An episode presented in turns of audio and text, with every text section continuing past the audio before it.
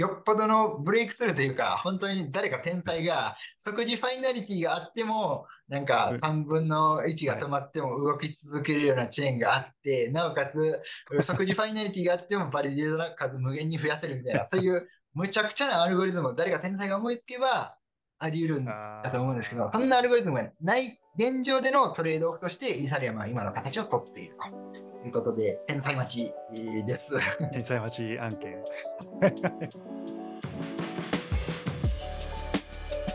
こんにちは、たけしです。こんにちは、いくまです。種 FM は、ドバイ、ニューヨーク、東京を拠点に持つインキュベーターである種のクリプト Web3 に特化したポッドキャストです。今回は、 UnUniFi、えー、コスモス上の NFT ファイや、えー、インターチェーンアグリゲーターのプロジェクトの創業者の木村優さんをゲストにお迎えしています。えー、木村さん、今日はお越しいただきありがとうございます。ありがとうございます。ありがとうございます。どうもじゃあ、自己紹介をさせていただきます。はい、えー、木村優です。えー、 UnUniFi っていうプロジェクトをやっていまして、えー、立ち位置としてはですね、えー、ご紹介いただいたように、 interchain の yield aggregator だったり、まあ、NFT ファイの機能を備えた、あ、いわゆる、えー、領域特化のコスモス系のチェーンを開発しています。えー、まあ、この今回のテーマでもある modular ブロックチェーンっていうところも、まあ、個人的にはかなり注目をしていまして、当然、その動向次第ではですね、あの、コスモス系チェーンでありながらも、 modular ブロックチェーンの技術を取り入れていくとか、今後、まあ、あり得るので、まあ、コスモス系チェーンとしての立ち位置が永遠に続くっていう保証はないんですけども、あの、ちゃんと技術を追って開発をし続けております。よろしくお願いします。ありがとうございます。今日、あの、種 FM 初のゲストということで、ちょっと今、木村さんにお話しいただいて、今日ちょっと話していくのは、あの、モジュラーブロックチェーンって前々回ですかね。と僕らでもあの、えー、ポッドキャストでも話したし、あと、記事としても、あの、モジュラブロックチェーンまとめていて、で、実際結構複雑になってきていて、で、じゃあこれを実際、もう、あの、実際ブロックチェーン立ち上げてやっている起業家でもあり、えー、開発者としても、あの、そのモジュラの領域すごい見ている木村さんに、今日ちょっと、そもそも modular って何なの？みたいな話から、あとまあ、じゃあ、 modular 発展してきた中で、今後、その、じゃあ今、これまで L1 とかあって、今、 rollup とか増えていくけど、まあ、どういうふうに使われていくんだっけ？みたいな話とか、あの、まあ、そのあたりの話をちょっと一つ一つ聞いていきたいと思っています。えー、じゃあ、ちょっと早速、これ、 modular ブロックチェーン見るときに、その modular とその monolith、対立というか、まあ、あの、二つあると思うんですけど、それの定義ってどう捉えていらっしゃいますか？はい。えー、そうですね。まず、あの、モジュラーブロックチェーンの定義からしないといけないと思っているんですけども、基本的にブロックチェーンを構成するためには、えー、まあ、対別して4つ、まあ、えー、立場からすると、まあ、5つとかの分け方があるんですけども、まあ、それが、まあ、4か5のパーツがありまして、うん、えー、と、まあ、それぞれのパーツを順に並べていくと、1つが、あまあ、 execution layer というやつですね。えー、これは、えまあ、ブロックチェーン上で、例えばですけど、残高を誰から誰に移すとか、あの暗号資産の残高ですね。を誰から誰に移すみたいな、いわゆる状態を変更する、状態を遷移させる処理を受け持っているのが execution layer です。うんうん、で、えー、その次に、えー、あるのが settlement layerというう、まあ、層で、この層は、えー、ちょっと後から話す、まあ、ソブリンロールアップっていう概念を見ると、ちょっと、はい、ちょっと捉え方が変わるんですけども、一般的なあ今までのロールアップだと、要は、ロールアップの上にある、まあ、モジュラブロックチェーンの上にある暗号資産を、どこのブロックチェーンに、まあ、ブリッジできるかっていう、まあ、そんなイメージだと直感的には捉えていただければよくて、例えば今までだとイーサリアムの上に乗っかっているアービトラムっていうロールアップがありますと。えー、アービトラムっていうロールアップは別にモジュラブロックチェーンではないんですけども、ロールアップなので、セトルメントレイヤーを持っています。これがイーサリアムなんですね。アービトラム上のトークンは全部イーサリアムに、えー、こう元に戻すことができる。えー、逆にイーサリアム上の USDC をアービトラムに持ってくると USDC.E っていうちょっと変な単位の USDC が作れるということで、えー、まあ、イーサリアムがアービトラムのセトルメントレイヤーとして機能しています。なので最終的にトークンを逃がす場所みたいな、暗号資産を逃がす場所みたいに風に直感的には捉えていただいてもいいかもしれません。厳密には違うんですけど、直感的にはそれで大丈夫だと思います。で、えー、もう一つがですね、えー、コンセンサスレイヤー。あと、また、あの、まあ、大体一緒に語られることが多いので、一緒に説明してしまいますと、データアベイラビリティ。のレイヤーです。えーこれはですね、えーまあ、modular ブロックチェーン、えーまあ、レイヤー2のブロックチェーンのトランザクションの、いまあ、やり取りがですね、結果的に、まあ、不正があったかどうかを確かめるだとか、もしくはそもそも正しいかどうかを確かめるとか、そういった検証作業をするために、えーまあ、一定期間データを保管しておかなければいけません。このデータを保管しておく場所というのが、まあ、 data availability layer。そんなイメージだと思ってもらえれば OK です。でその consensus layer っていうのは、えー結局、どのトランザクションが正しかったのかっていうのを、うん一つ決めてしまう。えーそこの責任を担うのがコンセンサスレイヤーですね。で、えー最後のレイヤーとして、これはあの立場として、これをレイヤーと見るのか見なさないのかっていうのは、えーあるんですけども、シーケンサーレイヤーといいますか、えまあ、そういったレイヤーも考えられています。えシーケンサーっていうのは、まあ、今までのロールアップと呼ばれる技術にも、まあ、よくあった概念で、え例えばアービトラムとかオプティミズムみたいなロールアップの中にはシーケンサーがいましたと。で、このシーケンサーは何をやっているかっていうと、レイヤー2の上にあるトランザクションの、まあ、それをまとめて、まあ順番を決めて、レイヤー1にポストする。おそこの役割を担ってたわけですね。はい。で、えー今までのおアービトラムとかオプティミズムみたいなところのシーケンサーっていうのは、あの中央集権のシーケンサーが動いていて、まあ一応シーケンサーが中央集権であっても不正はできないっていう、まあ、不正は難しいということでですね、あの動いてはあいたんですけども、まあ、そこも今後分散化していかなきゃいけないよね。っていう話があって、えーそれをおシーケンサーレイヤーとして、まあ、分散化されたあシーケンサーっていうのをおシーケンサーレイヤーとして見なせるんじゃないかと。いうところで、えーそこをレイヤーとして認識しているう立場がああるということですね。で、えーモジュラーブロックチェーンは、えー今お話しした、え4つまたはあ5つの、えーパーツがそれぞれ、えー分離できるというか、まあ、そう、素結合している。えー素結合して、それぞれ組み替えて、自由に組み替えて、えー結果、あ一つのブロックチェーンとして構成ができる。というのを、おまあ、モジュラーブロックチェーンと言います。はいで、えーまあ、その対義語であるモノリスのブロックチェーンだと、要するに、えーその4つまたは5つのパーツがすべて1つに固まっていて、まあ、組み替えられない。まあ、そういった、はい定義で、えーモノリストモジュラーが定義できるのかなというふうに思って。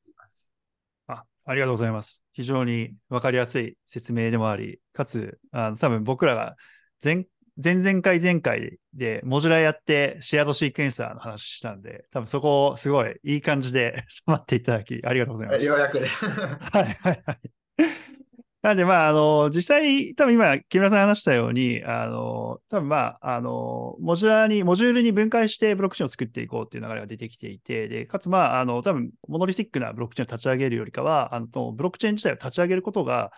まあ、あの、より、あの、相対的に簡単になってきている流れが来ていて、で、まあ、直近でもその rollup のプロジェクトは、あの、たくさん今増えてきていますと。で、実際、じゃあ、まあ、 monolith があって、 modular ができた中で、今後その、まあ、 modular がより、まあ、まだ今発展途上ですけど、ちゃんと使えるようになってきたときに、あの、 monolithic なブロックチェーンの立ち位置ってどうなっていくというふうに考えてますか？実際、まあ、 UnUniFi も今、まあ、あの、まあ、レイヤーのブロックチェーンとして monolithic かなと思ってるんですけど、そこどういうふうに見てるかなと。そうですね。はい。えっ、と、まあ、まず、今あるモノリスティックチェーンって、まあ、何があるかって、まあ、羅列していくと、あの、イーサリアムはまず、えーモノリスです。えーまあ、イーサリアムは今後ですね、えーロールアップが、こう、うん。なんていうか、依存する先のブロックチェーンとしての、まあ、立ち位置を築いていくっていう、まあ、そういう発展の流れを今持ってはいるんですけども、イーサリアム自体はやはりえーモノリスでして、別にそのイーサリアムの DA 部分をイーサリアムの、例えば execution layer、EVM 部分と分離できるわけではないので、あくまでイーサリアム本体は monolith ですと。いうはい。分け方が妥当かなと思っています。で、他はあのソラナも monolith ですし、えーおっしゃる通り、コスモス SDK で作られている今のお多くのチェーン、まあ、 UnUniFi もそうですし、コスモスハブとか、あと、まあ、 Sei とか、 Osmosis、はいまあ、そういったチェーンは、すべて今のところ monolith のブロックチェーンとして動いています。どれも、その、それぞれのパーツが分離できていないんですね。ここれ、今、最初にその、イーサリアムはまずモノリスっていうのは、多分今まで見てきた人だと、まあ、あ、そうだねって理解しやすいんですけど、ただまあ、例えばイーサリアムをじゃあ DA として使って、他は他のを使った場合には、まあ、そのチェーンっていうのは、まあ、なんていう、まあ、モジュラーブロックチェーンっていうんですかね、その場合っていうのは。まあ、イーサリアムが DA レイヤーで、はい。ああ、そうですね。あの、モノリスブロックチェーンのうちのはいの一一部だけを使う。これは可能ですね。はいはいははいい。で、例えば、えーここれも後で出すネタなんですけども、まあ、セレスティアっていうプロジェクトがありますと。で、セレスティアっていうのは、まあ、 data availability layer を提供するために特化したブロックチェーンなんですけど、セレスティア自体も monolith なんですよね。これはもうコスモス SDK で作られた L1 のチェーンでして、セレスティア自体は L1 です。だけど、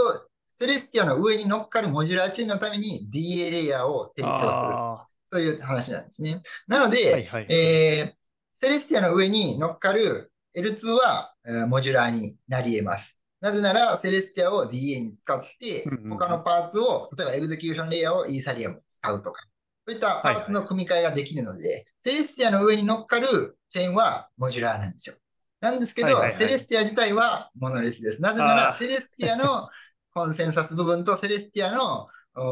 まあ、 execution layer とかを分離することができないからです。セレスティア自体は L1 だし、 monolith だという、まあそういう定義でして、まあイーサリアムも同様に、あくまでそのイーサリアムの DA の部分をパーツとして使うとか、イーサリアムの execution layer をおパーツ、違う、イーサリアムの settlement layer をパーツとして使うとか、えーつまり、パーツとして使うっていうのはまあ自由にできるんですけども、実際イーサリアム本体を分離することができるわけではないので、あくまでイーサリアムとかセレスティアとかっていうのは monolith。まああ、つまり modular のための monolith という、まあそういったあ整理になるかなと思います。あとあれです。多分立場、イーサリアムって言った場合には、やっぱまあ、 monolith を指して、イーサリアムの DA を使うって言った場合には、これ多分な、まあ、主語がどこに置くかだと思うんですけど、まあ、そうですね modular ブロックチェーンになるとです。OK そう。はい。イーサリアムの DA を使う modular はいブロックチェーンがあるという。はいはいはいはい了解です。ありがとうございます。すみません、ちょっとあのは話の腰折っちゃって。で、実際まあ、まあ、先ほど、その、 monolith 使われ続けるのかどうかっていったところをちょっと続けていただくとどうですかね、戻って。はい。そうですね。モノリスが使われ続けるのかというところで、やっぱりそのモジュラーブロックチェーンにすると、まあ、パーツ組み替えることができて、そのな結局何がいいかっていうところだと思うんですけども、まあ、うん。例えばセレスティアみたいな、そういう DA に特化したレイヤーを提供するというプロジェクトの言い分だと、やっぱりその DA に集中することによって、こう他のことにはできない、もう DA のためにこう optimize して、こうよりスケールできるようにするといったことが可能だというふうに、まあ、言い分としてはありますと。なので、えーそれぞれ、えー目的ごとに、これレイヤーごとに、えー特化した、えーパーツパーツを組み合わせることで、総合的におスケーラビリティが上がるよね、というところが、モジュラーブロックチェーンの意義でもあるんですけども、これってどういうことかっていうと、複数のモジュラーブロックチェーンが、まあ、大量に出てきた結果として、総合的にスケールするよねっていう話であって、あくまでモジュラーブロックチェーンの一つ一つの性能が上がるよねっていう話ではないんですよ。はいはいはい。なので、例えば、えーまあ、例で言うと、まあ、ソラナとか、セイみたいな、もうとにかく並行処理をふんだんに使って、最速でもうレイテンシは少なくて、即時ファイナリティがもうコンマ数秒の単位で、えー決定されるといった、そういう、とにかくスピード重視のブロックチェーンからすると、もしかしたらモジュラー不利になる可能性があります。なぜならわざわざ data availability のレイヤーに通信をしないといけないし、えー結局、まあ、 settlement のレイヤーに定期的に通信しないといけないし、えーコンセンサスレイヤーに定期的に通信しないといけないっていうところで、えーまあ、通信があ増えちゃう、レイテンシが増えちゃうっていうう見込みはあります。なので、えーまあ、ソラナとかセイみたいに、まあ、爆速を売りにするチェーンっていうのはモノリスであり続けるっていう可能性もありますし、えーまあ、そういう爆速であることを、まあ、プライベートチェーンとして売りにするんだったら、それもモノリスである、うまあ、意義の説明にもなりますし、また、特にあの、まあ、プライベートチェーンでかつ、なんかプライバシーを重視する。あのいわゆるその暗号系ではなくて、まあ、シンプルにその、ノードを一切公開しないっていう、あの、泥臭いやり方で、あの古古いやり方でプライベートチェーンを作るみたいな話なのであれば、やっぱり、あの、データを data availability layer に投げるとかしちゃったら、データがね、あの、外に出ちゃうんで、まあ、古い、そういうやり方だと、モノリスの方がいいよねという、そういう意思決定になることもあるかなというふうに思っていますあありがとうございます。ってなると、まあ、先ほど、セイとか名前出てきましたけど、あのやっぱりまあ速さが重要なあの、まあ、DeFi だったりとか、あとは、まあ、ゲームもおそらくあの速さが求められる場面があるので、まあ、そういったものは実はまあモノリスティックな方がいいよねと。いうことになると思うんですけど、じゃあ、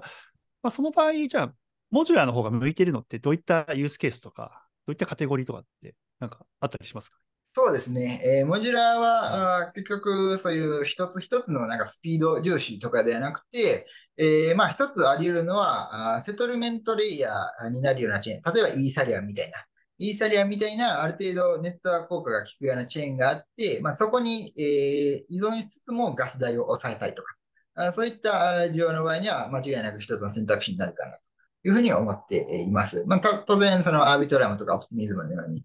えイーサリアムからこう直接ブリッジできて、えあくまでその EVM としてもイーサリアムの互換がある。まあ、これは別にマスト要件ではないんですけど、まあ、イーサリアムのネットワーク効果の恩恵を預かるという点では、あまあ、一つ、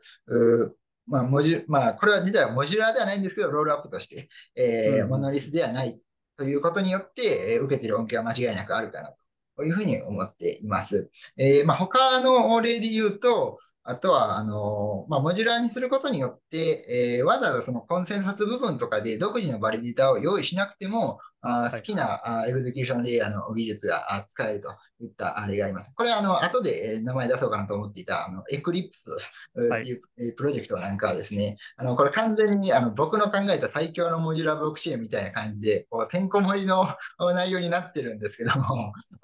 イーサリアムを settlement layer に使いながら、エクリプス上ではソラナのバーチャルマシンが動くっていう、もうなんかとにかくね、あの、てんこ盛りの内容になってます。こんな感じで好きにあの技術スタックを組み替えたいっていう需要に関しては、えーはい、いちいちその、そのためだけにレイヤー1作っちゃうと、やっぱりまだバリデータ集めてこないといけないとか、まあ、そういったあタスクが発生しますので、まあ、そういったタスクを省いたまま好きに技術スタックを組み替えて、えー、自分の好き好きな execution layer を作るとかいったところでは、あモジュラはまあ必要な技術になってくるのかなというふうに思っています。なるほど。なんか今、エクリプスの例が出たんで、最近、まあ、直近で発表されてたんで、あの、まあ、 Solana on Ethereum みたいな、L2 みたいな話なんで、なんじゃそりゃみたいな話になるんですけど、やっぱね、それそれも結構やっぱ面白いですよね。なんかまあ、あの、まあ、先ほど言ってた俺の考える最強のブロックチェーンじゃないですけど、いい いいとこ取りでできるっていう意味だと、あの、まあ、非常に面白いなと。っていて、そういった形で組み替えが重要になってきたときに、まあ、ただ、あの、まあ、メインストリームというか、やっぱまだやっぱイーサリームが強い、まあ、あのいろんな点で、まあ、流動性もあるし、まあ、分散化もしてるし、ネットワーク効果があるんで、やっぱまあイーサリムが主戦場ではあると思うんですけど、そのイーサリムの立ち位置って今後どうなっていくというふうに見てらっしゃいますかね？そうですね。えー、っと、まあ、イーサリム自体が、まあ、先ほど述べたように、あの、セトルメントリーヤーとして使えるっていう使い道もあれば、えー、もしくは今後ですね、えー、まあ、 proto-danksharding と言われるような、ことによって、まあ、より使いやすくなるイーサリアムの data availability、そのパーツだけを使うだとか、あまあ、そういった使い方ももちろんあってですね、イーサリアムの L1 を直接使わずに、えー、イーサリアム全体をモジュラブロックチェーンのパーツとして使うっていうのもありますし、イーサリアムの本当にごく一部のパーツだけをモジュラブロックチェーンの一部として使うっていう。使われ方もしていくかなというふうに思っています。で、ここで重要になってくるのは、イーサリアムの settlement layer としての価値っていう部分と、あと、イーサリアムの、まコンセンサスもしくは data availability layer としての価値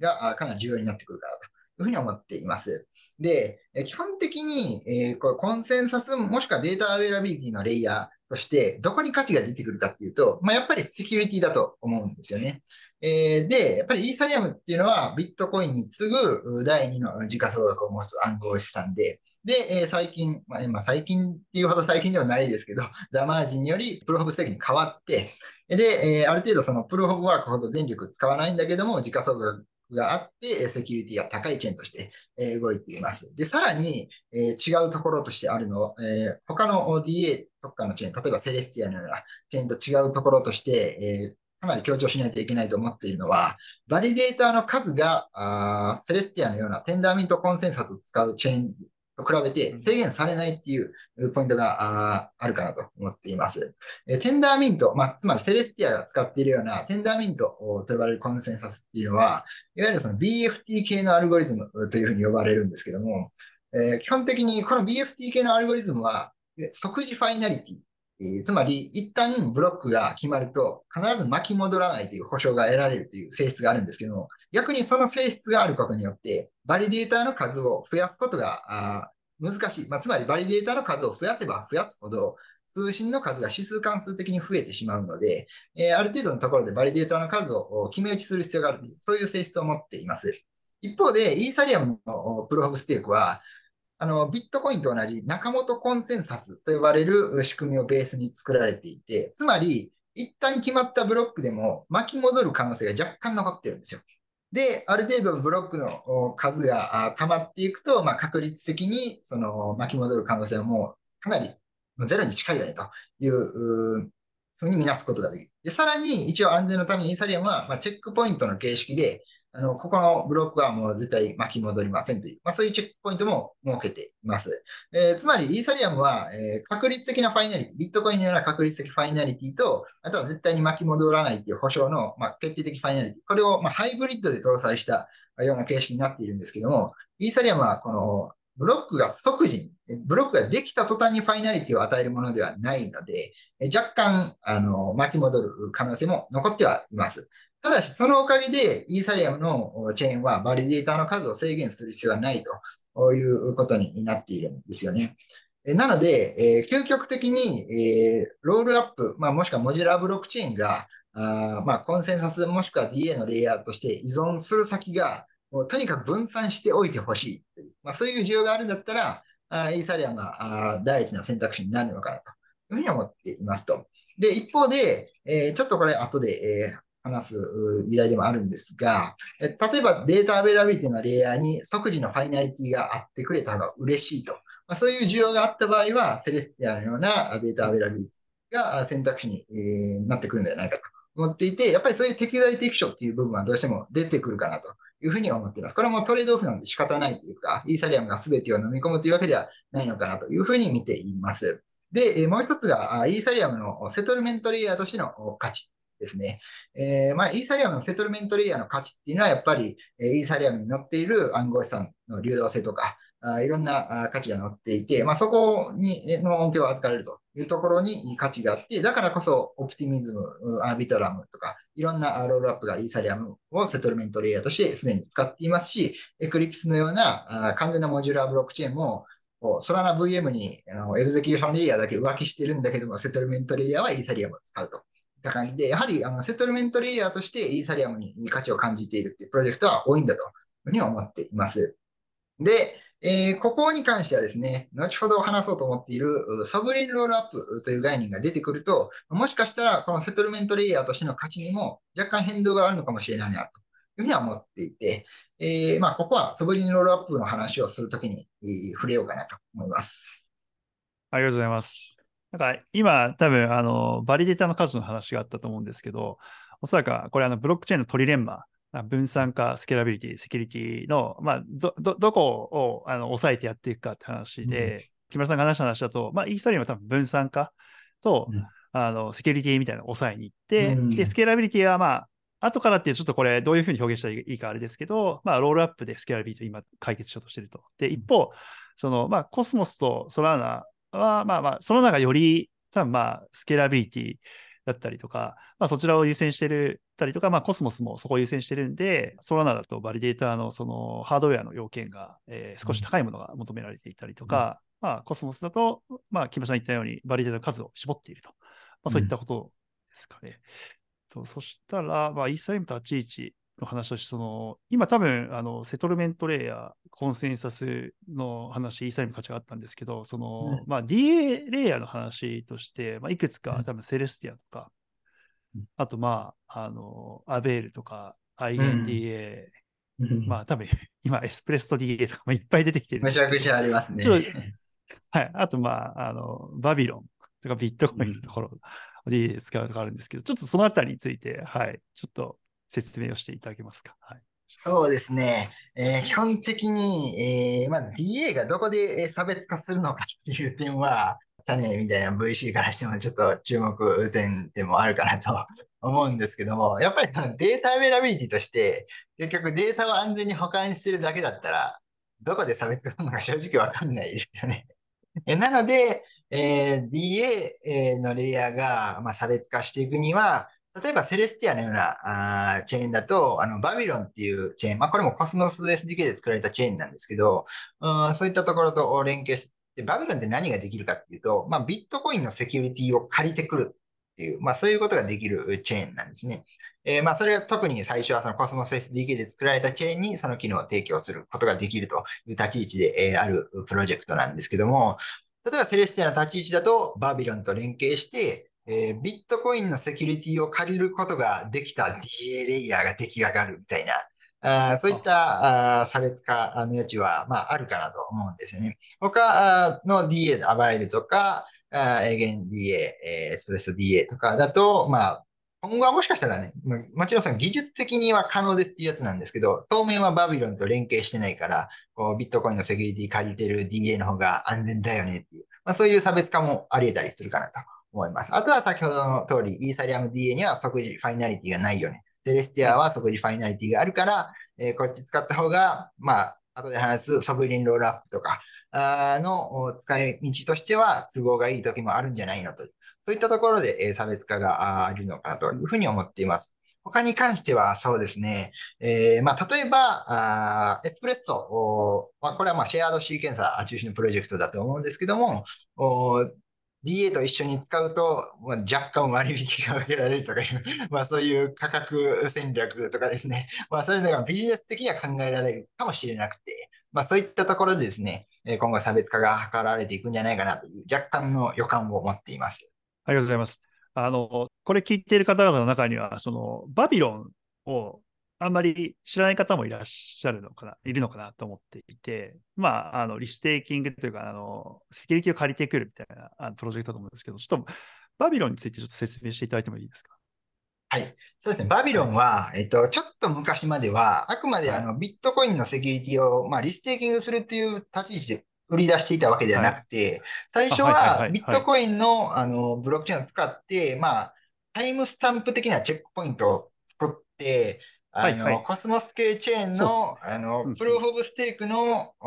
まあ、セキュリティを少し向上させる。それによって、えー、プルーフオブステークのいわゆるアンボンディングタイムですね。ステーキングを解除する期間っていうのを短くてもセキュリティを保つことができるという、まあそういうプロジェクトで、えー、最初売り出していたんですね。なんですけど、あの、チームの中にアイゲンレイヤーの創業者が、まあ、関わり出したりして、なんかビットコインをリステーキングする。つまり、まあ、アイゲンレイヤーを、まあ、これはイーサリアムとか ST、イーサ、イーサとか ST イーサとかをリステーキングするということをやってますけども、それのビットコイン版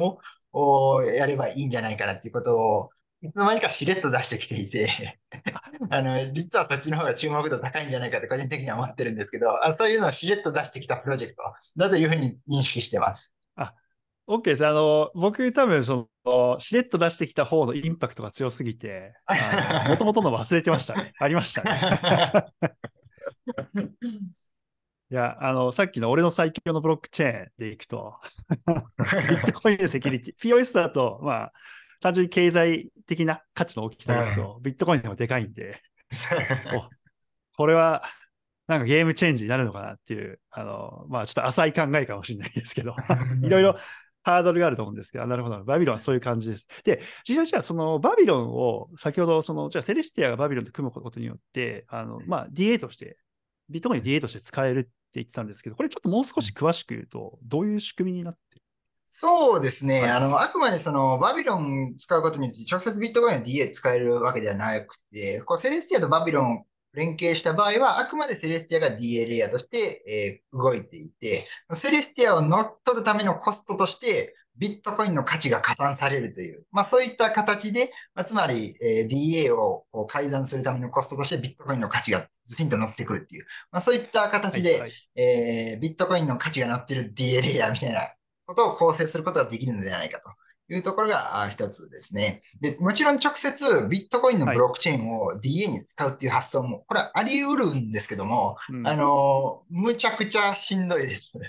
あの、ストレージエリアとしてもむちゃくちゃしんどいということで、えー、まあ、例えばそのビットコインのサイドチェーン、ちょっと昔だと RGB とかあの、もうちょっと最近だと、まあちょっとかなり昔なんだけど、リキッドっていうサイドチェーンとかもあったりして、まあそういうサイドチェーンの技術使って、なんか DA とかのサイドチェーンを作るみたいなのは、もしかしたらあり得るかもしれないんですけど、まあそういった動きしてるところはまだないですし、え現状としてはまあセレスティアとバビロンを組むことによって、えー、まあその DA 特化しているセレスティアみたいなチェーンの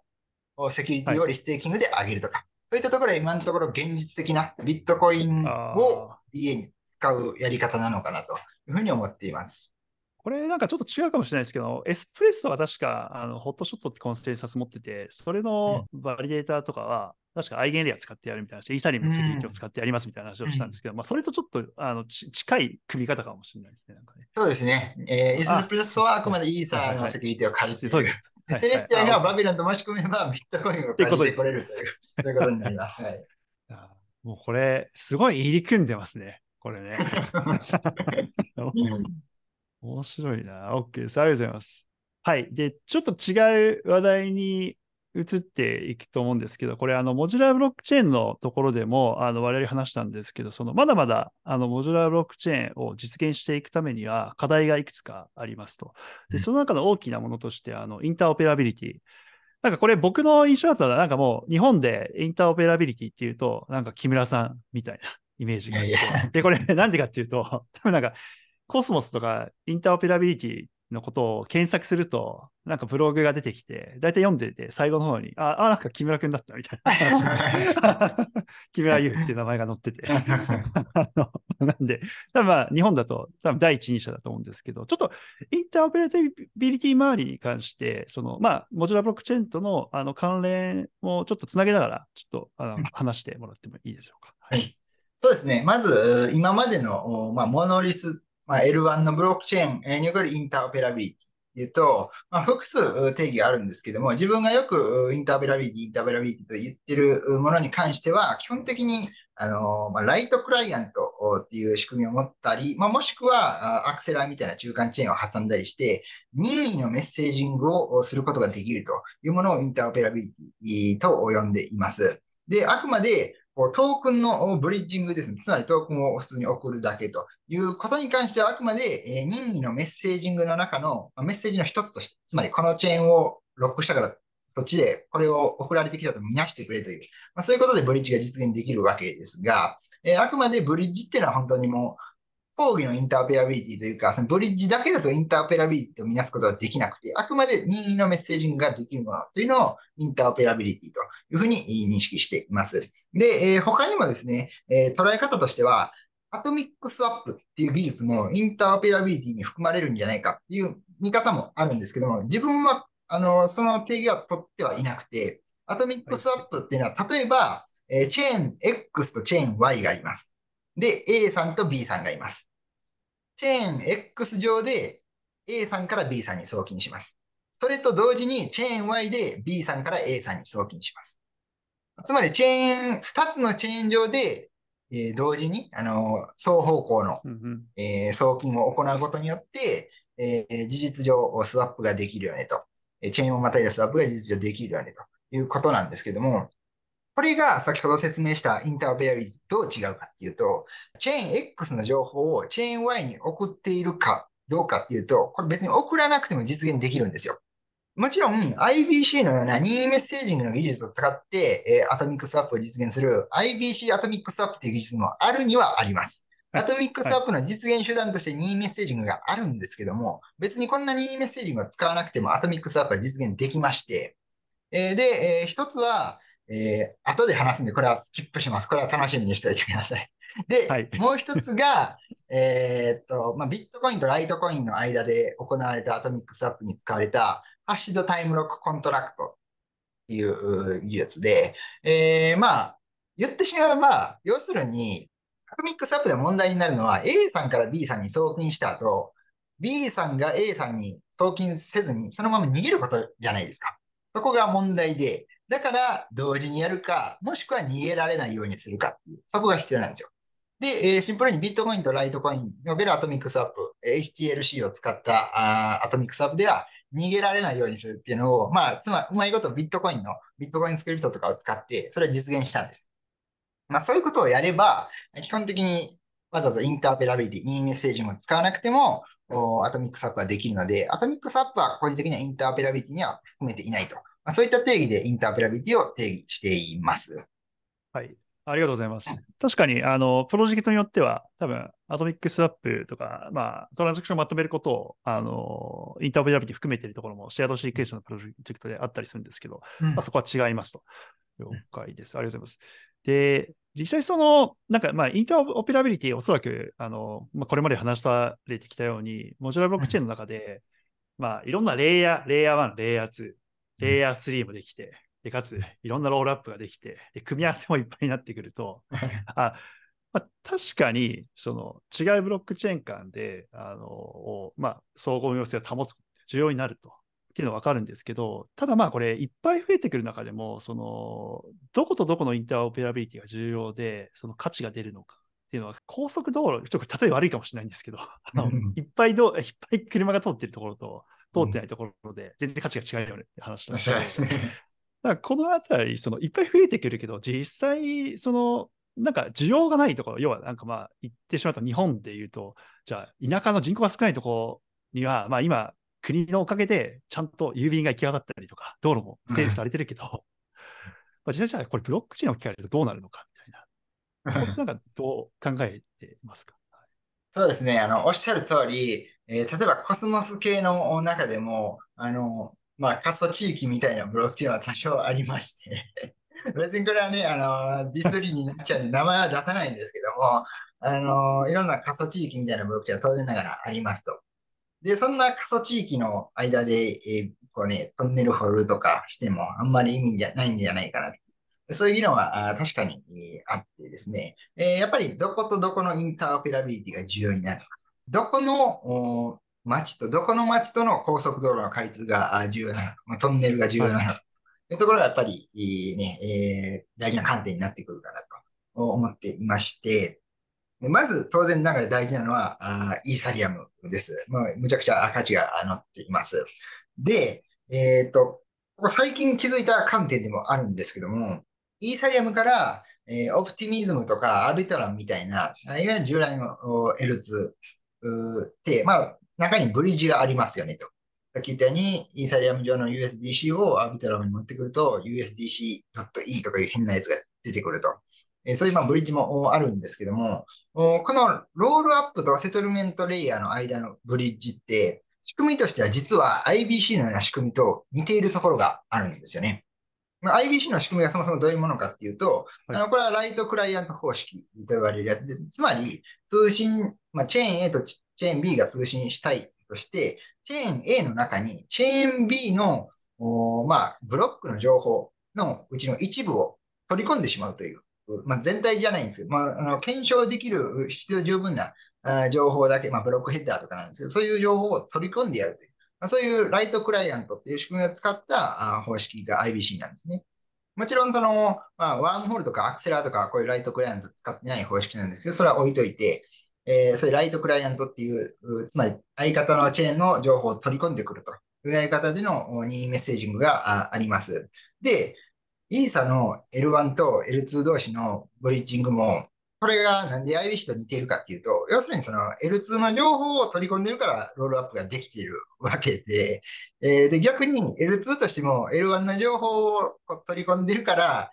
ちゃんと L2 として動くわけなので、あのもうすでにあのライトクライアントのような挙動をする土壌っていうのがもう整っているんですよね。なので、似ているというか、まあ、全然完全に一緒ではないんですけど、あの L1 と L2 の間のブリッジっていうのはライトクライアントの仕組みと似ているので、えー今後やろうと思えば、えーこう任意のメッセージング、つまりこうトークンをブリッジする、送金するだけではなくて、このコントラクトを呼べとかっていう風なあ発展の仕方もお今後増えてくるのではないかなというふうにえー予測もしてはあいます。はい。はい。そうすると、例えばイーサリアム上に乗っかる application specific rollup と呼ばれるもの。例えば最近だと、あの、 Ribbon Finance 系列の A、アエボ、エーボなんて読むのかちょっとよくあれなんですけど、あそこはあのオプション系のお application specific rollup をおやっています。えーそういったあところにですね、まあ、直接、うこのお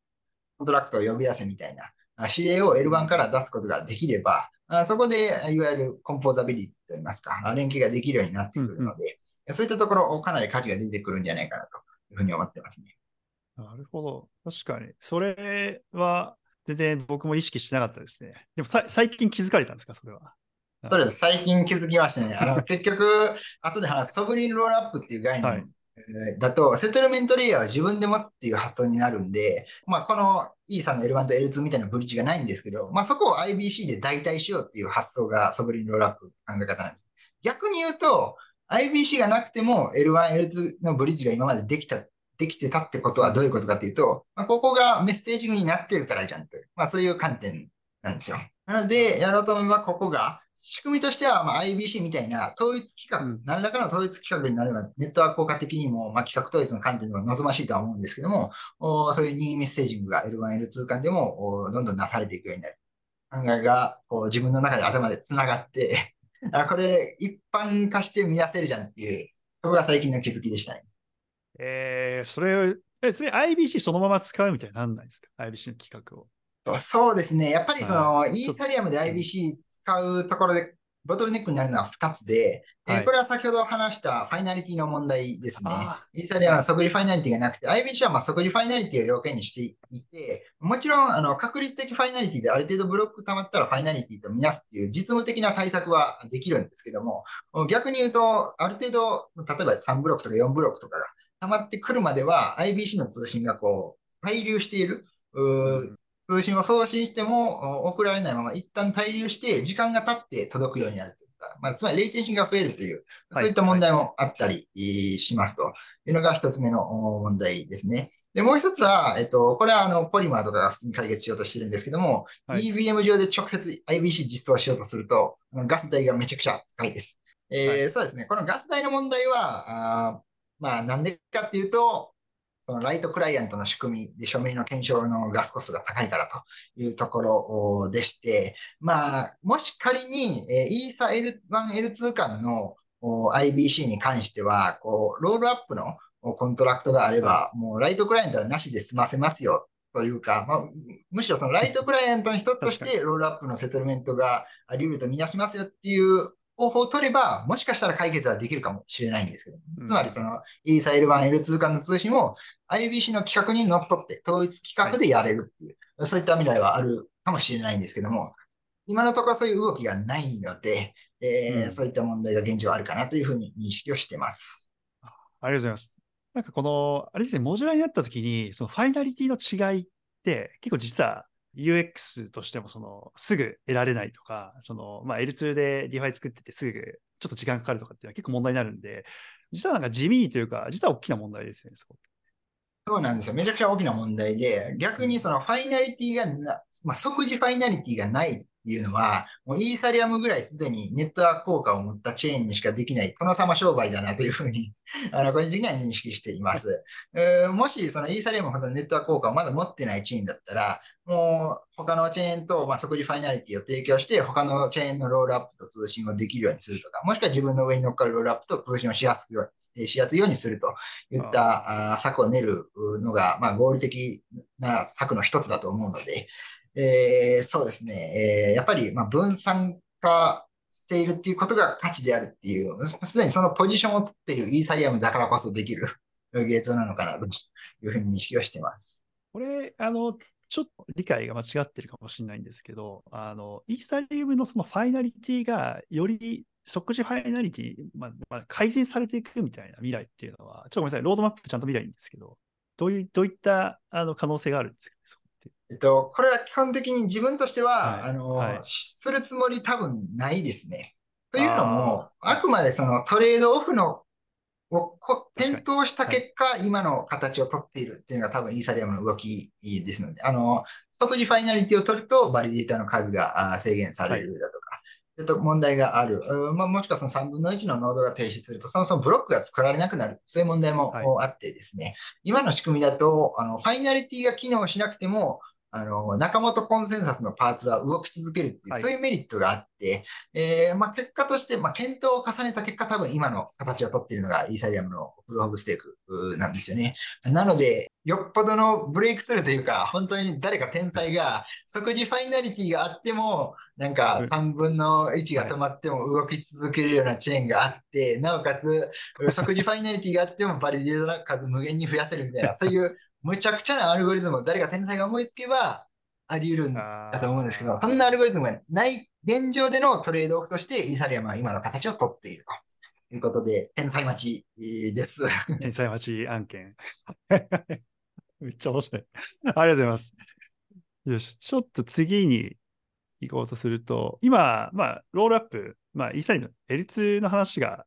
出てきてたと思うんですけど、うん、あの実際に最近、まあ、直近であの、トーク2049がシンガポールでありましたけど、まあ、そこで日本の代表的なプロジェクトとして、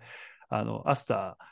アスターネットワークが、あの、ポリゴンの、あの、GKEVM と組んで、アスタ GKEVM やりますよって話だったりとか、あと、まあ、先ほども話出てますけど、ソラナオン、イーサリメール2みたいな話だったりとか、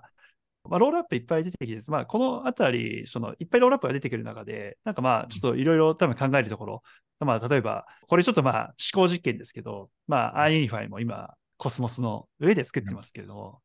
え、 UnUniFi、イーサリアム L2 とかあり得るのかとか、まあ、いろいろ多分考えることあると思うんですよね。ちょっとそこら辺の木村さんの考え、聞かせてほしいなと。はい。はい、そうですね。まず、iUnify の立ち位置なんですけども、あり得る策としては、まあ、今、コスモス SDK で作ってるんですけども、 Celestia が Rollkit というツールキットを、えー、公開しています。これはどういうものかっていうと、コスモス SDK でモジュラーブロックチェーンを作ろうぜっていう、そういうためのキットなんですね。で、つまり iNFI はすでにコスモス SDK で作られたチェーンなので、 Rollkit、コスモス SDK の部分を Rollkit に差し替える。まあ、これは本当にプログラムの2行を差し替えるだけでできるんですけども、こうすることで、えー、はい、iNify をモジュラーブロックチェーンとして作ることはできます。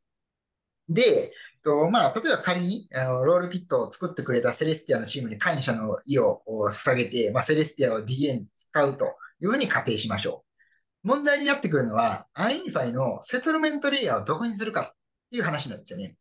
で、イーサリアム L2 を名乗るんであれば、確かにイーサリアムを iNify のセトルメントレイヤーとして使うということもあり得るんですけども、ここで発生する問題は IBC が使えなくなるという問題なんですね。iNify はもうすでに IBC でインターチェーンのイールドアグリゲーターの機能を作っているので、もう IBC が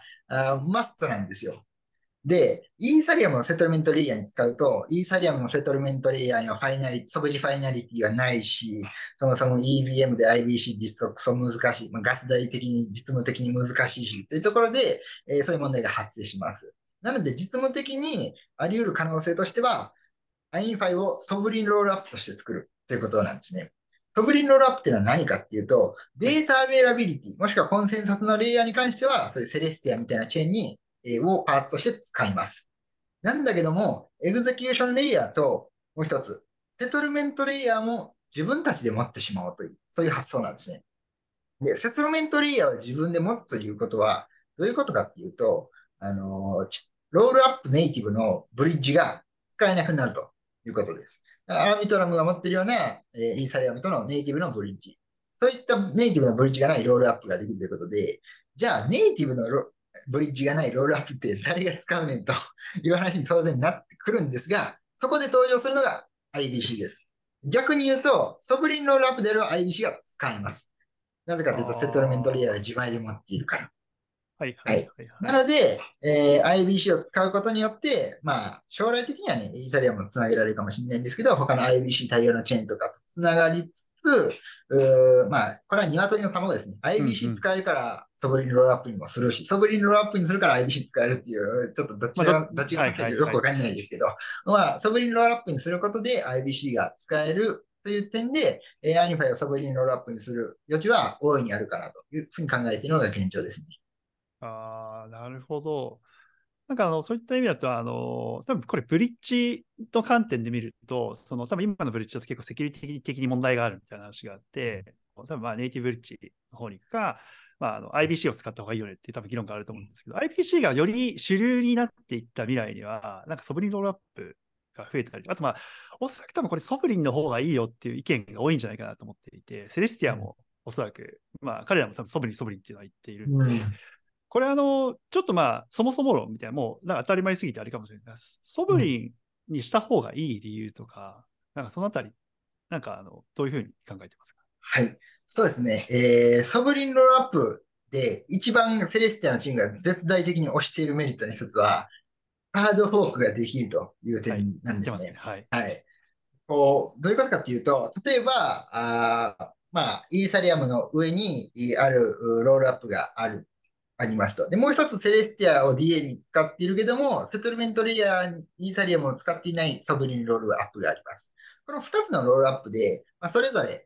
The DAO 事件みたいな大事件が起きたとしましょう。もうコミュニティの意見が真っ二つに分かれる大事件が起きたとして、えー、当然ながら、ね、意見分かれて、えー、こう対立してしまったら、もう戻れなくなったら、ハードフォークしちゃおうかっていう意見が出たのが今までのレイヤー1のブロックチェーンでした。えー、それでイーサリアムとイースタリアムクラシックできましたし、まあ、ビットコインだとビットコインとビットコインキャッシュとかできましたし、懐かしい。で分離することによって、もうその分離独立することによって、もう完全に埋まらない溝っていうのも諦めてしまうという、まあ、そういう発想を L1 は取れたんですけども、イーサリアムをセトルメントレイヤーに使っているロールアップは、この手段を取ることができません。なぜなら、このイーサリアムの上にイーサリアムをセトルメントレイヤーとして使っているロールアップに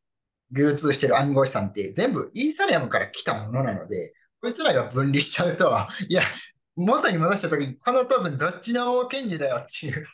のが決着つかないんですよね。というところで、えー、トークン的な意味でも分離はできないですし、そうですね、あの data availability とかの観点でもどっちをメインとしてみなすかっていうところで、はい、レイヤー1の修正、レイヤー1側の修正が必要になるので、そこでも決着がつきません。というところで、えーまあ、 settlement layer に関してはですね、えー、かなり、えー、ハードフォークが、 settlement layer を下のレイヤーに持つ rollup はハードフォークが難しいというのが現状としてあります。一方で、 data availability には Celestia みたいなところを使うんだけども、 settlement を独自で持っているチェーンっていうのは、こう、ハードフォークしても、この資産が誰の権利だっていうところは、あの、揉めないんですよ。それぞれ分かれてるから、それぞれのチェーンでそれぞれのトークンがあって、そのトークンをね、えー、それぞれの所有権としてみなせばいいやっていうだけの話なんで、で、IBC みたいな通信規格も、もうすでにハードフォークに対応しているので、全く問題なく対応もできます。はい、 data availability も、まあ、 Celestia はハードフォークに対応しているようなので、えー、そこでうまいことをやってやれば、えー、問題なく対応することができるということですね。えー、ハードフォークっていうのが、こう研究自体における、まあ、修正、えー、手段だったりとか、あコミュニティが分裂した場合の手段として、えー、まあ、一つの、それにガバナンスの手段としてですね、残されているのは非常に大きな選択肢だというふうに、 Celestia のチームは述べているという、そういう認識です。はい、はい。ありがとうございます。おそらくまあなんかそこの多分感覚が、多分ハードフォークができるみたいなところが、多分あの、多分クリプトに長い人とかは、あ、まあそうだよねって話は多分名付けるんですけど、その、改めてなんか Web3 みたいないう言葉が出てきてから来てる人にとっては、ハードフォークができるってどこまで価値がある そこら辺って木村さん、これ多分いろいろ個人の考え方は違うと思うんですけど、木村さん、そこはどういうふうに考えてますか？そうですね。あのー、開発者視点でもこれは絶大なメリットがあって、あくまでその意見が割れてるみたいな事例じゃなくても、はい、ハードフォークせざるを得ない状況ってあるんですよ。例えば、これコスモス系チェーン作ったりとか、まあ、もしくは Polkadot の Substrate とかで、このチェーン作ってる人にはわかるかもしれないんですけども、あの、スマートコントラクトのアップデートとか、こういうのは、あの、一切コンセンサスに影響はしません。一方で、スマートコントラクトを動かすためのモジュールのアップデートとか、まあ、つまりコスモスでいうところの CosmWasm とか、まあ、 Polkadot でいうと、まあ、 Substrate の ink! のパレットとか、そういうチェーンのネイティブで動くモジュールとかをアップデートしようとすると、要するにあの互換性のないアップグレードがせざるを得ない時があります。これって、こう、コミュニティの中で意思が統一されても、つまり互換性がなければもうハードフォークなんですよ。えー、ハードフォークとソフトフォークの定義の違いは互換性を持てるかどうかの違いでしかなくて、互換性がないアップグレードをしてしまえば、意見が割れてようが割れてなかろうが、もうこれはハードフォークですと。で、この互換性がないアップグレードすらできないのが、イーサリアムをセトルメントレイヤーに持つロールアップの現状なんですよ。これをアップグレードするためには、もう L1 側のロールアップのコントラクトごとごっそり変えないといけない。非常に多大な工事が求められることになりまして、えー、これは実務的にいけてないですよね、というところが、あまあ、開発者視点でのメリットになります。これは当然ね、あの、エンドユーザーからして、これもタップしないメリットかもしれないんですけども、あの、開発者からしたら非常に大きなあメリットかなというふうに思っています。確かに、そこは開発の柔軟性とか開発コストっていう意味だと、めちゃくちゃ影響してきますね、そこで。そうなんですよ。うん。ありがとうございます。結構今、多分いろんな多岐にわたる 議論をしてきたんですけど、あの、ちょっと先ほど少し iFi をどうあの L2 にするかって話もしたんですけど、あの、多分まあ、木村さんってまあ、起業家としても、まあ iFi とか、まあ、その前の講師とか、いや、いろいろ結構長くやられてきていて、で、実際今多分まあ iFi やってるんで、まあ、ほぼ可能性はないというふうに思ってるんですけど、あの、まあ、今、あのゼロから、じゃあ、ブロックチェーン作るぞとなったら、なんかどういうふうなあの方法で木村さんは立ち上げられるのかとか、うん。あとはまあ、まあ、どういう選択肢をまず、まあ、並べて比較すると思うんですけど、そのあたりの考え、ちょっと聞かせてください。そうですね。えっと、まず、目的にもよるんですけども、まあ、例えばその分散化をね、最大の市場命題にするチェーンを作るとかってなったら、こうなんか、イーサリアムみたいなコンセンサスを持つチェーンを開発することになると思うんですけども、まあ、すでにそのポジションってもうイーサリアムが持っているし、ビットコインが一番時価総額として高いポジションがある中で、やっぱりその実用的なチェーンを作るのであれば、あテンダーミントコンセンサスのようなあコンセンサスって、もうトレードオフの中では、まあ、現実的な選択肢になるんじゃないかなというふうに思ってます。結局、トレードオフの中で、いくらイーサリアムがこう時価総額高くてネットワーク効果を持っていても、即時ファイナリティだけは得ることができない。もうこれはもうトレードオフだから仕方ないという現状の中で、えー実務的にはあー即時ファイナリティを持ったあーチームを作るというところは、あーまず固まるのかなというふうに思っています。ここで無理にこうイーサリアムと競争しても仕方ないというのがあって、で、えーその後、いかにこう、どういうチェーンを作るかですよね。こう、何らかの領域に特化する、まあ、 UnUniFi とか、まあ、 Sei はちょっと違う、最近ちょっと違ってきてますけど、 Osmosis みたいな目的に特化したチェーンを作るのかとか、あもしくは何らかの強い IP を持っていて、こう囲い込み商売をしても勝てる見込みがあるというところで、そういう選択肢を取っていくのか。というところなんですけども、まあ、いずれにせよ、あのー個人的にですよ。これはもう個人的の意見なんですけど、エクリプスみたいな、ソラナの VM を持つかっていうと、持たないと思います。はい基本的には、その、まあ、L1 と L2 両方作るみたいな、結構そのゴリゴリのリソースで殴り合うみたいな戦いをするんだったら、こう、イーサリアムのバーチャルマシンのロールアップとソラナバーチャルマシンのロールアップ両方作るみたいな、うんそういう勝負を仕掛けてもいいと思うんですけども、基本的にやっぱり開発者コミュニティの規模で言うと、まあ、イーサリアムバーチャルマシン、まあ、つまりソリディティ言語とかですね、の方がソラナより圧倒的に大きいので、そういうところを囲い込みで取りたいのであれば、あーイーサリアムバーチャルマシンの対応はマストかなというふうに思っています。で、はいえー L2 としてイーサリアムバーチャルマシンを搭載するんであれば、これはもう一瞬でできるで別に大したことないんですけども、もし仮にレイヤー1としてイーサリアムバーチャルマシンに対応したチェーンを作りたいとかなったときは、個人的に注目しているのは、ベラチェーンのポラリスっていうモジュールになります。あの、こえれ、あの、熊の、熊のアイコン。そうです。あートマと鎖のアイコンで、ベラチェーンって書いてるはい。やつなんですけども、このチェーンがどういうモジュールを持っているかっていうと、まあ、ポラリスっていうモジュールを持ってて、これは、まあ、要するに EVM のモジュールなんですよ。で、コスモス SDK にも動くし、今後他のチェーンキット、まあ、サブストレートみたいなことを想定してるのかもしれないんですけど、まあ、そういったもので、えー EVM のモジュールを作れるっていうことを売りにしていて、で、これだと、エフモス、カバー、カントとかに載ってるコスモス SDK の EVM モジュールと何が違うんだっていう話になると思うんですね。で何が違うかっていうと、要するにベラチェーンのポラリスの売りは、ゲスの完コピっていうところが売りなんですよ。これゲスってあの GETH って書いて、あの Go イーサリアムの略なんですけど、つまはいりイーサリアムのノードのソフトウェアのことです。この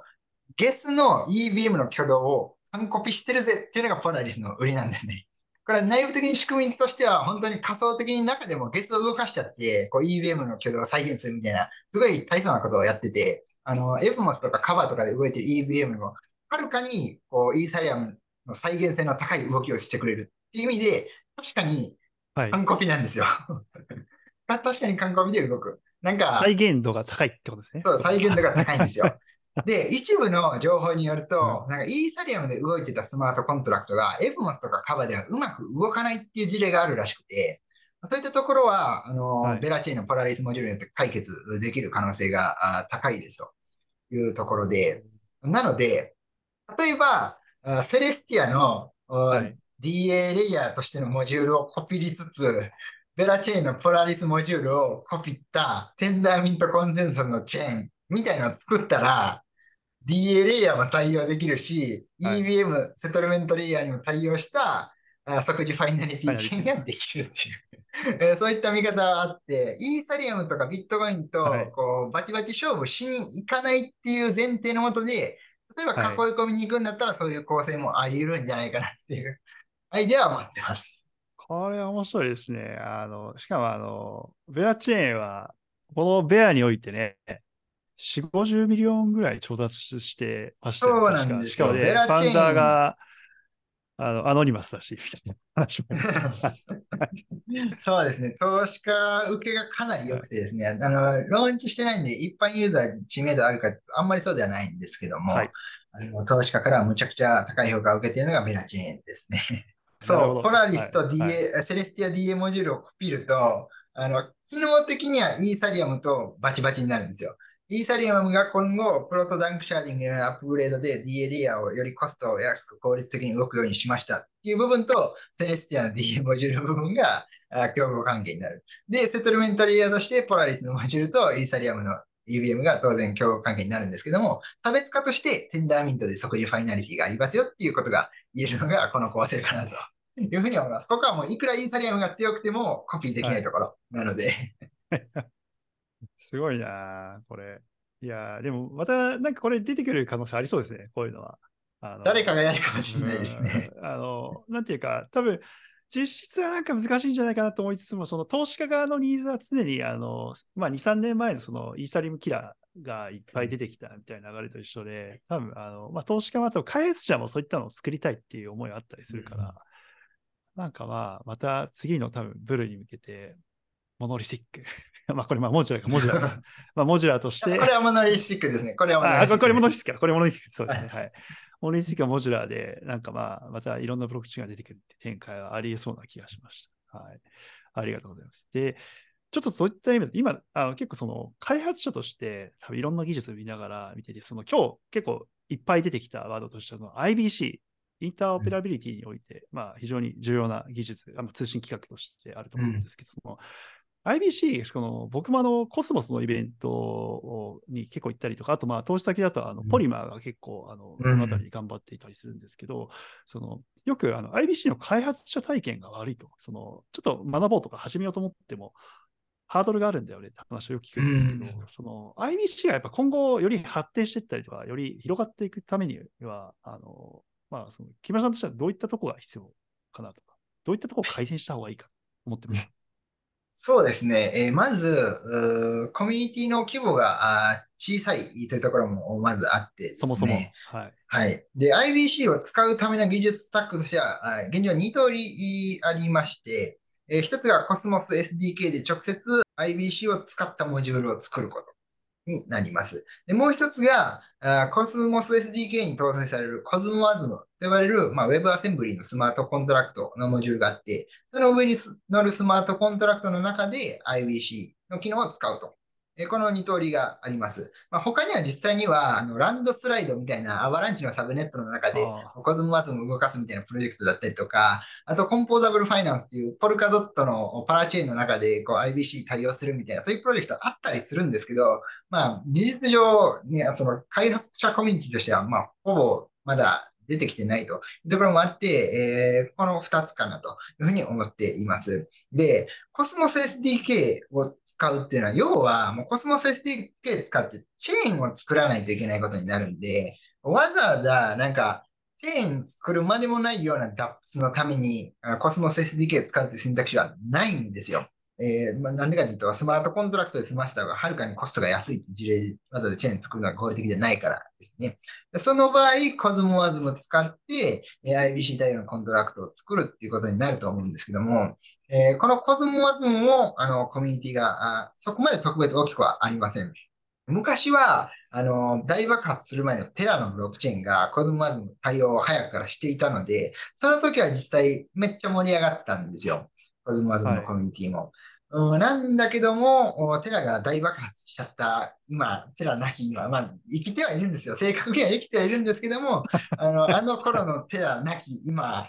こう、コズモワズムのシーンを牽引するチェーンっていうのがあんまりなくて、例えば、セイもコズモワズムに対応してて、多分コズモワズムに対応してるチェーンの中での投資家の評価的には、多分トップクラスだったんですけど、今、前評判に比べると寂しい印象を受けているのが現状だと思っています。うんで、あとは、あの、コスモスハブと、あの、いわゆるシェアードセキュリティをされて動いているニュートロンっていうブロックチェーン。あこれもコズモワズムで動くスマートコントラクトをデプロイできるチェーンなんですけども、あの、やっぱり規模としては大きくないですね。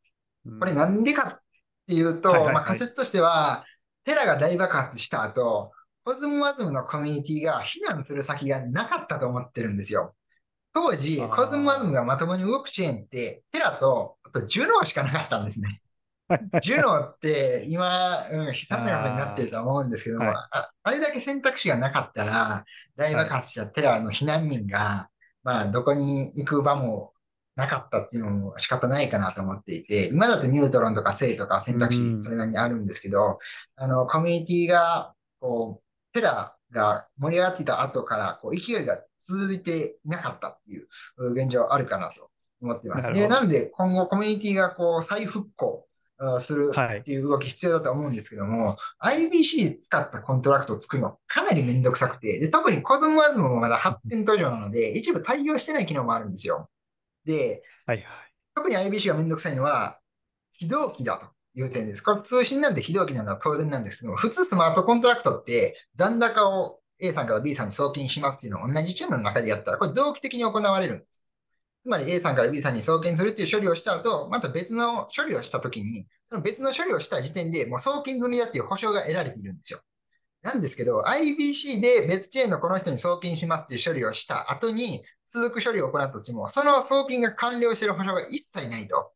いうところで、つまり送金が完了しましたよっていうメッセージを受け取るまで、その続きの処理を行わないっていう、そういうめんどくさいことを追加で書かないといけないんですよ。はいもうそれが塵にも積もってこう重なっていくとめちゃくちゃめんどくさいスマートコントラクトのことになるんで、もう状態の管理がかなり複雑になってきてそうなんます。はいはい。はい。で、スマートコントラクトの開発だけでもはいかなりえーめんどくさくなっちゃいます。なので、コズモワズムのコミュニティもそうなんですけども、IBC の使ったコントラクトをよりよく開発しやすくするっていう、まあ、これは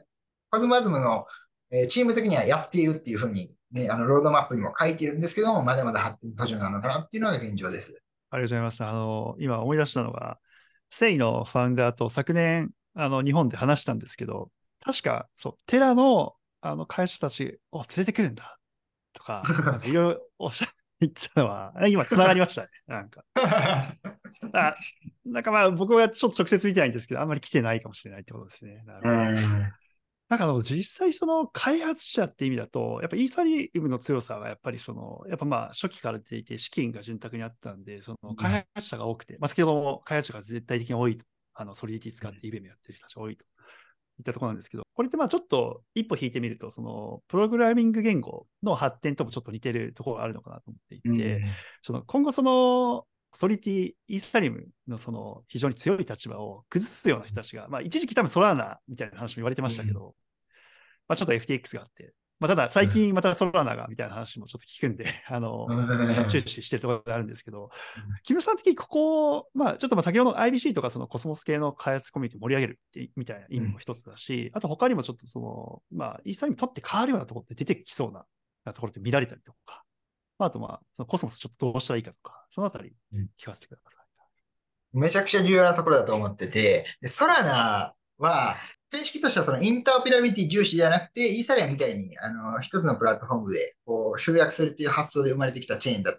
いうところがあって、まあ、それが逆に、その、イーサリアムのコミュニティを全て引き抜くことができなかった要因かなというふうに思っているんですね。し組みとしてはめちゃくちゃいいと思うんです。ソラナのバーチャルマシンも、あの、並行処理とかに対応してるんで、あの、出来としては EVM よりはるかにいいと思ってるんですけども、やっぱりコミュニティの強さを引き抜くという部分には至らなかったというふうに思っています。えー、一方で、今後、モジュラーブロックチェーンとかが発達してくるというところで、エクリプスみたいにこうソラナバーチャルマシンを載せたロールアップが出てくるとか、モジュラーブロックチェーン出てくるとか、いったところで技術スタックが多様化するっていう未来が大いにあるかなと思っています。というのも、イーサリアムのコミュニティが強いのはそうなんですけど、あの、イーサリアムのもう一つの価値はやっぱりそのセトルメントレイヤーとして載っているその上に流通しているトークンの価値とか流動性のところも、あの、価値だと思うんですね。それはな、そこも取ってくることが、まあ、インターペラビリティの欠如により難しかったと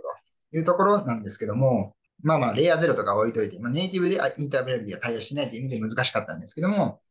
今後そのロールアップで、まあ、イーサリアムセトルメントレイヤーに使うことでネイティブブリッジがあるだとか、もしくはソブリンロールアップとして、まあ、IBC のような規格を使ってインターオペラビリティを使うとなったときに、まあ、流動性を持ってくるという手段は、まあ、あるわけですよ。なので、残る問題は本当に開発者コミュニティの強さ、言語のとしてのドキュメントの豊富さとかになってくると思うんですけども、あのー、やっぱりイーサリアムのバーチャルマシン、EVM のデメリットとしては、まあ、シングルスレッドになるとかっていうところがあって、まあ、しかも、リエントランシー攻撃と言われる最近よくあるハッキングの手法とかを、まあ、オープンツェッペリンとかが出してるライブラリ使って、まあ、ちょっとカバーするとか、まあ、いろいろ対策をするんですけども、えー、例えばそのコズモワズムなんかだとネイティブでリエントランシーアタック防いでるっていう性質もあって、いろいろセキュリティ的な性質も違いますし、